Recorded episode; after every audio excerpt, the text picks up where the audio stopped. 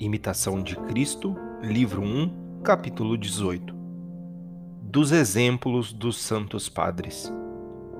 Contempla os salutares exemplos dos Santos Padres, nos quais brilhou a verdadeira perfeição religiosa, e verás quão pouco ou quase nada é o que fazemos.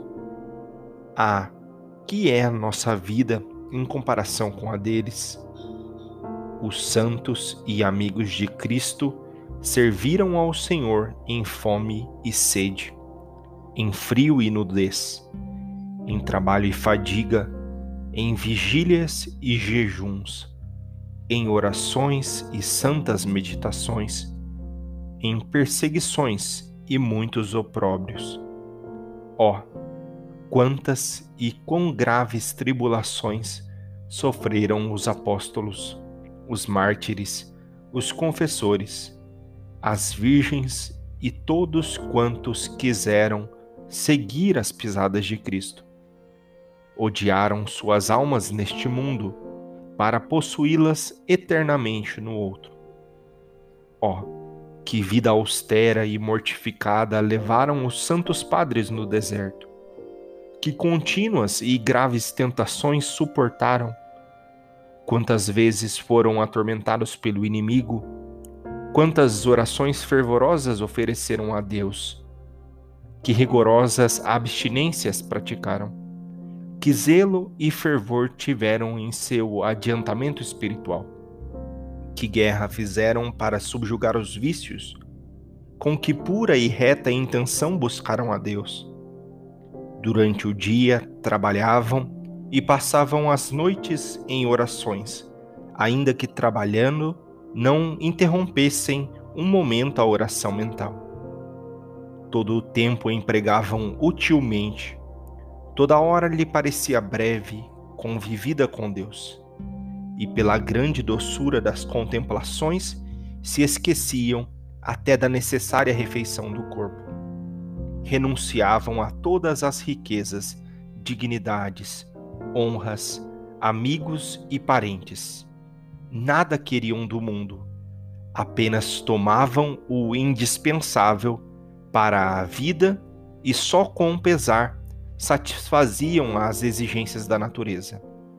Assim eram pobres nos bens terrenos, mas muito ricos de graças e virtudes. Exteriormente lhes faltava tudo, interiormente, porém, se dedicavam com graças e consolações divinas. Ao mundo eram estranhos, mas íntimos e familiares amigos de Deus.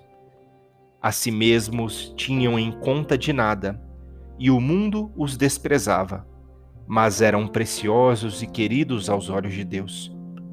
Mantinham-se na verdadeira humildade, viviam em singela obediência, andavam em caridade e paciência Assim, cada dia faziam um progresso na vida espiritual e mais a Deus agradavam. Esses foram dados por modelos a todos os religiosos e mais nos devem estimular ao progresso espiritual do que a multidão dos tíbios ao esmorecimento. Ó, oh, quanto foi o fervor de todos os religiosos nos primeiros tempos de seus santos institutos!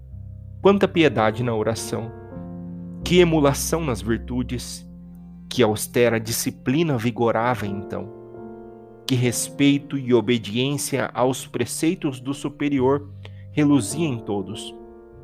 Os vestígios que deixaram ainda atestam que foram verdadeiramente varões santos e perfeitos, os que em tão renhidos combates venceram o mundo.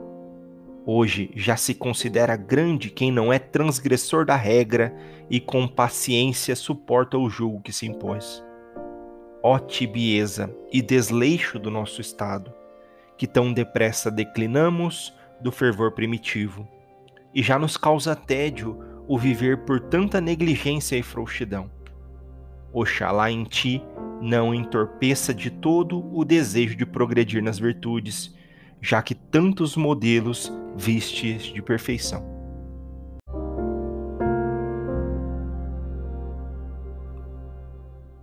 Amado Senhor, e nosso Deus, como nosso tempo confunde a fé cristã. Muitos se dizem seguidores do Senhor, mas estão buscando seus próprios interesses. Pintam um Cristo à sua imagem e sua semelhança. Querem configurar o Evangelho aos seus interesses pessoais. Mas a proposta do Senhor é radical. Há uma cruz a ser carregada. E assim, quando olhamos ao exemplo de tantos homens e mulheres na história da nossa igreja, que dedicaram a sua vida, doaram a sua alma e até mesmo o seu sangue para a construção do reino de Deus, nosso coração se impulsiona, toma consciência daquilo que devemos ser e tem vontade de ser santo e te agradar. Senhor, como nós relaxamos a nossa fé, queremos buscar um positivismo e tantas vezes um laxismo uma fé que se adapta demasiado. Não ao tempo no intuito de que precisa permear a realidade e santificá-la, mas uma transgressão de valores, um abandono de propósitos. Queremos converter o nosso coração neste dia, a exemplo de tantos que foram até o fim, que não abriram mão dos seus princípios e dos seus valores morais mas acreditaram piamente, confiantemente, de que o Senhor não os abandonava. Queremos fazer a experiência da confiança, Senhor, ainda que, senha, ainda que sejamos os únicos, ainda que todos nos abandonem. Queremos ser fiéis ao propósito e ao chamado do Senhor ao nosso coração. Dá-nos nesse dia, Senhor, a capacidade de olharmos com os teus olhos a nossa vida enxergar o que de nós há de ser mudado e empenhar-nos na busca da santidade.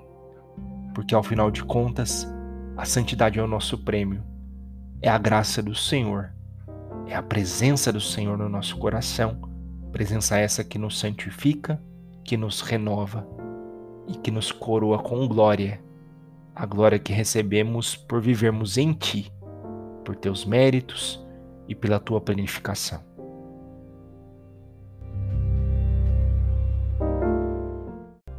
Pai nosso, que estais nos céus, santificado seja o vosso nome, venha a nós o vosso reino, seja feita a vossa vontade, assim na terra como no céu. O pão nosso de cada dia nos dai hoje. Perdoai as nossas ofensas, assim como nós perdoamos a quem nos tenha ofendido. E não nos deixeis cair em tentação mas livrai-nos do mal. Amém.